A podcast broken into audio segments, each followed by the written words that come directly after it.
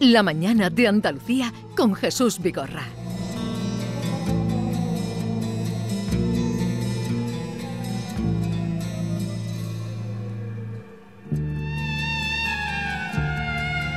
Jueves, misterios, hoy en Córdoba, habría que decir, porque por ahí va la historia que nos trae Javier Pérez Campos, pero también, eh, supongo, Yolanda, por el tiempo que hace que no apareces por aquí, querrás saludar a Javier Pérez Campos. Buenos días. Hola, Yolanda, ¿cómo estás? ¿Qué tal, Jesús?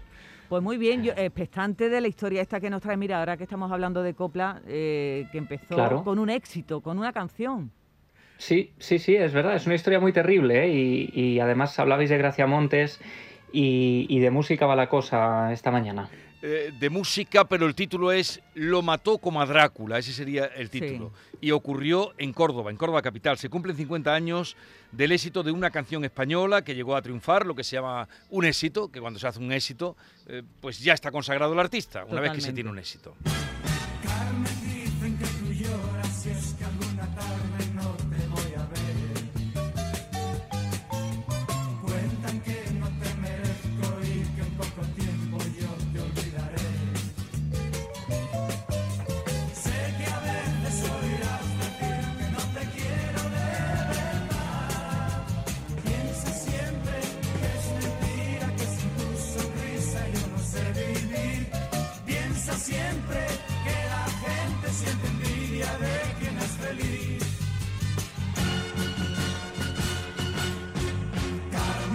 Ese es el éxito. Carmen, Carmen, Carmen. la edad. Sí. Era del grupo Trébol, un trío andaluz que sonaba en, todas partes con, esta, con esta canción. Se disolvió la banda en el año 77 y aunque nunca más se volvieron a, componer ningún otro éxito, como fue el de Carmen, terminaron volviendo a la fama por unos eh, asuntos, un crimen extraño, no todos, sino uno de sus componentes. Javier.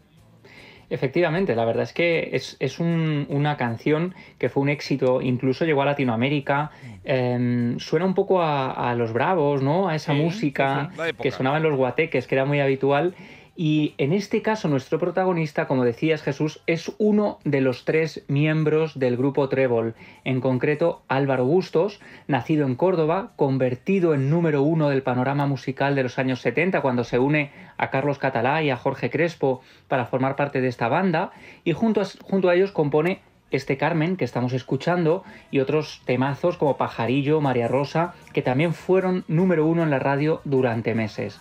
Pero claro, eh, después de este éxito, siete años más tarde, la banda empieza a caer en cierta decadencia, no vuelven a componer nada igual, dejan de llamarles poco a poco y finalmente en el año 77 terminan disolviéndose. Y cuentan que desde ese momento nuestro protagonista de la sección de hoy, Álvaro, nunca volvió a remontar cabeza, no, levantó cabeza porque él había llevado muy mal la fama, la ausencia de fama, se convierte en un juguete roto, pasa los días encerrado en casa, se vuelve un personaje un tanto huraño, aunque participaba en ciertas convenciones, los amigos hablaban muy bien de él, los vecinos parecía un tipo cabal, y sin embargo, veréis lo que sucede diez años después de la disolución de la banda. Nos desplazamos hasta enero de 1987. La ciudad de Córdoba está iluminada por las luces de Navidad, entonces de color amarillento. Hay fotografías antiguas que son preciosas, por ejemplo, de las tendillas, ¿no? Em, iluminadas, incluso con las cartas que se están recogiendo todavía para los Reyes Magos, que estaban a punto de llegar. Y sin embargo, en este ambiente navideño y festivo, en una casa del centro de la ciudad, casi a la sombra de la mezquita, junto al arco del portillo, vive Álvaro Bustos, junto a su padre viudo, Manuel Bustos, un hombre muy conocido porque era catedrático de violín, había sido director del Conservatorio de Música durante muchos años. Álvaro vive en la planta de arriba, su padre, como decía, viudo desde hacía unos años en la planta de abajo, y lo que sucede es que desde hace unos días Álvaro ha empezado a estar convencido de que su padre se comporta de manera extraña, casi maligna. Dice que el diablo se ha encarnado en él, que mm, incluso es capaz de viajar por la casa a través de los espejos, de meterse en un espejo mm. y salir por el otro. Cree que vive literalmente con el maligno que le acecha continuamente.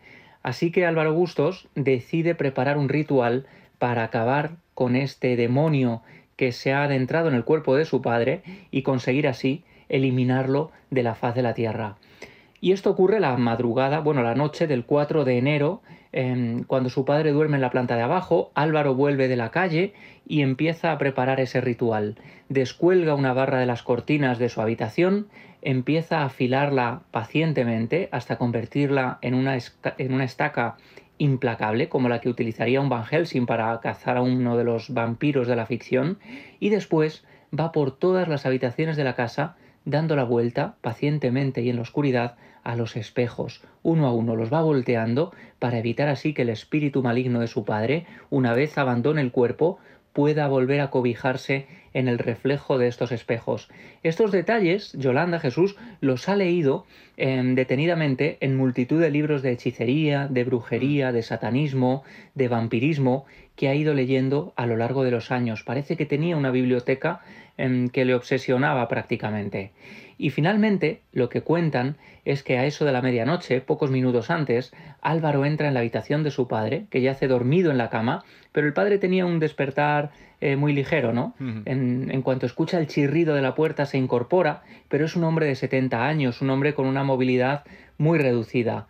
Él ve, su padre, como su propio hijo, mm, encorvado y casi fuera de sí, en silencio, descuelga dos espejos que hay en la pared del dormitorio, los pone boca abajo, el padre se queda extrañado, después ve cómo Álvaro va esparciendo sal por el suelo mientras recita algo por lo bajo, y en un momento dado, cuando menos lo espera, su propio hijo se abalanza sobre él, le abre los eh, botones, le rompe prácticamente los botones de la chaquetilla del pijama que lleva puesta, y rápidamente saca esa barra que había estado afilando con paciencia y como podéis imaginar, casi en una escena de una película de terror, se la clava con fuerza en el pecho, atravesando el corazón, atravesando los pulmones, después las vértebras y una estaca que, por cierto, había embadurnado previamente con ajo y sal, como dictan esos detalles del ritual para acabar con el demonio, y lo hace gritando tal y como después declararía en el juicio, aquí tengo la sentencia, dice va de retro Satanás, lo grita de forma casi como si fuera un auténtico exorcista, y finalmente cuando su padre se está desangrando con el cuerpo prácticamente tendido sobre la cama, termina cortándole los talones eh, con una daga que había comprado en Marruecos en un viaje unos años atrás, y tal y como había leído que se hacía en la antigüedad a los vampiros. Es una manera de eh, cortar la, cualquier posible de vínculo con los pies que pudieran permitir a ese alma abandonar el cuerpo y seguir caminando por el mundo de los vivos. Imaginaos la escena, ¿no? Es realmente mm, propia de, cualquier ficción, ¿no? Eh, esto en pleno corazón de Córdoba. claro, finalmente, ¿qué sucede? Este hombre envuelve el cuerpo en una manta, todavía convencido de que el demonio aguarda en el cuerpo de su padre, em, baja a la cochera de la casa, eh, lo mete en el SEAT 127 de su padre, tiene que desmontar el asiento para colocar ahí el cuerpo y después pasa unas horas conduciendo pensando qué hacer con el cuerpo que en el fondo para él es solo el contenedor de un espíritu maligno que em, ha guardado ahí durante mucho tiempo. Decide finalmente ir a la sierra, quiere enterrarlo allí, intenta incluso quemarlo, pero no lo consigue, él lo atribuye en ese estado eh, casi demente, ¿no? Al maligno, a la fuerza destructora del maligno. Hay alguna persona que lo encuentra por ahí deambulando, él se echa atrás, no se atreve a sacar el cuerpo del maletero y finalmente, claro, en este periodo de tiempo hablamos de toda una noche con el hombre circulando por la ciudad con el cuerpo de su padre en el maletero, llega a la casa el hermano, acude al domicilio de su padre y al entrar se encuentra eh, el suelo y la cama ensangrentados, ¿no? Pero allí no hay nadie así que rápidamente va la policía a dar parte de lo que ha sucedido, de lo que ha encontrado, y empieza la búsqueda de este hombre que, por otro lado, está con toda normalidad circulando por el centro de la ciudad. Y fijaos, dentro de todas las escenas, porque a mí este caso es uno de los que más me impresionan, ¿no? Está lleno de mm, cierta iconografía, la Navidad, esas luces, todo como muy disruptor, ¿no? Una escena tan tremenda con esas imágenes idílicas de la Navidad, pues por si faltara poco, el 5 de enero, Álvaro aún tiene el cuerpo en el maletero, no ha podido enterrarlo, pero no se resiste a ver la cabalgata de Reyes. Así que aparca el coche cerca de la avenida Gran Capitán, baja a ver el espectáculo y después pasa unas horas detenido frente al coche, vigilando el maletero, convencido de que en cualquier momento puede abrirse y verá salir a ese espíritu, ¿no? Al que él ha intentado dar caza. Bueno, como decía, todo esto em, hace que mientras Álvaro está deambulando por la ciudad de Córdoba, la policía intente resolver qué es lo que ha sucedido y cuando ya van directamente a buscar a Álvaro Bustos, este está también dirigiéndose a la comisaría de policía para entregarse por lo que ha hecho. Lo interceptan a medio camino, lo llevan a declarar y es allí donde él cuenta todo lo que ha sucedido. Claro, imaginaos esto, produce un shock tremendo porque sus amigos estaban convencidos de que era un pacifista absoluto, ¿no? De hecho, mediaba en todas las peleas. Había hecho una canción, mm, una de las últimas, su última canción se llamó Salve a la Paz, cosa que nadie entendía, ¿no? Como una persona que había hecho algo así pudiera haber generado una canción también en nombre de la paz. Y lo que sucede, fijaos qué interesante, porque eh, hubo un juicio muy largo, hubo varias portadas de, de prensa, mm, no solo en España, en todo el mundo, fijaos. Bueno, tengo el periódico El País que publica un ex músico pop de Córdoba mata a su padre siguiendo un ritual de brujería, o el caso que publica el impactante titular que da hoy nombre a la sección, que dice lo mató como a Drácula. Y ahí aparece la foto de este hombre de Álvaro Bustos, que, mm, que desde luego se convierte un poco en una imagen para el recuerdo de la criminología y de los sucesos en Córdoba. Sin duda sería uno de los más impactantes. Pero yo creo que no llegáis a imaginar el desenlace de toda esta historia. No sé, no sé, imaginaréis que murió en la cárcel. Es un poco lo que yo imaginaba. Al ¿eh? final recuerdo el hecho, la noticia y tal, pero no el final que ahora mm, tú nos contarás.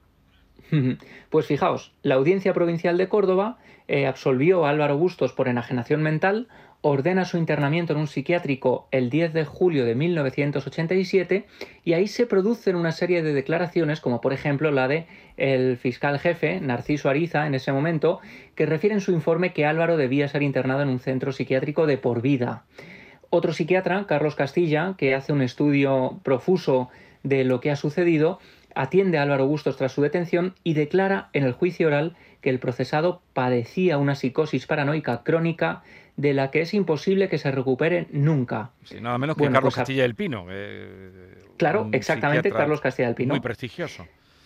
Pues fijaos, pese a todo, unos años después, los médicos consideran que Álvaro estaba ya recuperado, que había dejado atrás ese episodio de paranoia y de sugestión y fue puesto en libertad. Eh, hoy en día no sabemos dónde está. Em, eh, está quizá nos esté escuchando, quién sabe. Em, pero es muy interesante. Y yo he podido contactar con un gran amigo que es José Manuel Morales, que ya ha estado aquí en alguna ocasión eh, director de Rutas Turísticas Córdoba Misteriosa, autor de Enigmas y Misterios de Córdoba, y hablando de este caso, precisamente antes de ayer, eh, contándole esto de casualidad, me contó una serie de detalles que le dan todavía un giro más de novela a la historia y quería que pasara por aquí a, contarnos. José Manuel Morales, buenos días.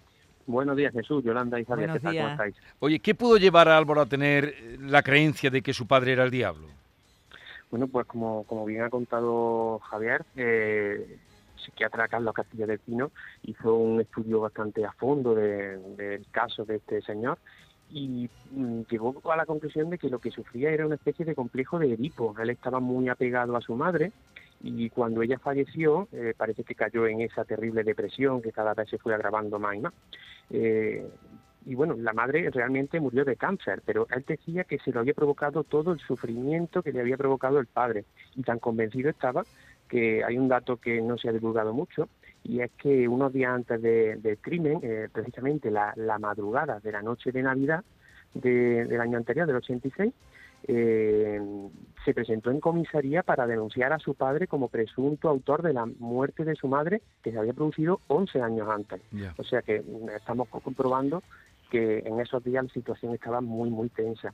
Pero por otro lado, tenemos que entender que, como bien ha comentado Javi, a este chico le diagnosticaron psicosis paranoica, eh, es decir, vivía totalmente desconectado, enajenado de la realidad, eh, hasta el punto de que él, eh, otra de las declaraciones más impactantes que le realizó a Carlos Castilla fue que se alegraba de haber matado al diablo, pero que había llorado por la muerte de su padre, porque como muy bien ha comentado Javi, eh, para él eh, eran dos personas distintas, eh, su padre y el demonio que, le había poseído.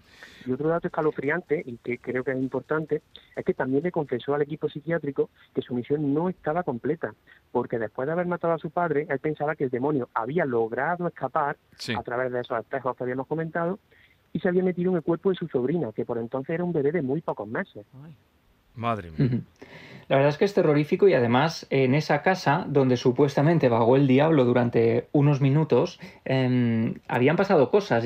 me gustaría que muy brevemente, porque creo que vamos un poco mal de tiempo, pero muy brevemente, si José Manuel nos puede contar lo que a él le relataron durante una de las rutas, que por cierto, él estaba haciendo una ruta del misterio a las puertas de esa casa y el inquilino nuevo de la casa estaba asomado un día en el balcón y se estaba enterando por primera vez de lo que había ocurrido en la casa en la que él vivía, que nos lo cuente José Manuel y qué ocurría en esa casa, ¿no? Que es impactante. Bueno, sí, eh, a partir de entonces ya empezamos a alejarnos y a, contarlo en otro sitio porque tampoco nos esperábamos esta, reacción. Pero sí que es cierto que eh, una chica, otro día, diferente, una chica joven se, se me acercó después de terminar de contar esta historia, eh, que nosotros contábamos por aquella época sin, sin dar nombre y, y apellido, y estuvo y nos comentó que ella conocía a una familia, ella era amiga de una chica que su familia estuvo viviendo de alquiler algunos años en esa casa. Y lo que me contó es que tanto ella, tanto la amiga como sus padres cuando estaban durmiendo en su dormitorio, desde su dormitorio escuchaban voces y gritos que provenían de la habitación donde se había cometido el crimen.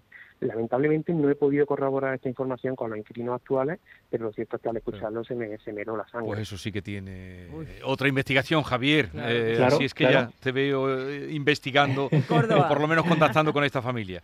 Esto es investigación abierta, ya sabéis. Incluso los oyentes, si tienen algún dato, si nos estuviera escuchando alguien que vive en esa casa actualmente, la casa no la hemos divulgado nosotros, pero sí que apareció en los medios y seguramente quien viva allí lo conozca o no, no lo sé, igual estamos dando un susto a más de uno hoy. O, Álvaro Bustos que sigue, que, se sepa, no ha, no ha muerto. Eh, bueno, ¿sabe José Manuel algo de, ¿Tú sabes algo Bustos, de, Álvaro Bustos? ¿De, dónde sí, está? por terminar, simplemente comentar que en 2013 tuve ocasión de hablar por teléfono con su hermano, que fue precisamente la persona que encontró el cadáver del padre en la casa, y él me contó eso, que en 2007-2008, como había comentado Javi, quedó en libertad eh, y que por lo que él sabía se había ido a vivir a Málaga, había comenzado allí una nueva vida eh, pero que ni él ni su familia le habían estaban interesados en seguirle la pista porque lo único que ellos querían era borrar de su memoria este trágico suceso. Claro que sí. Muy bien, pues José Manuel Morales, eh, gracias por estar con nosotros. Javier Prescampo, un saludo y si quieren contactar, sugerir cualquier cosa,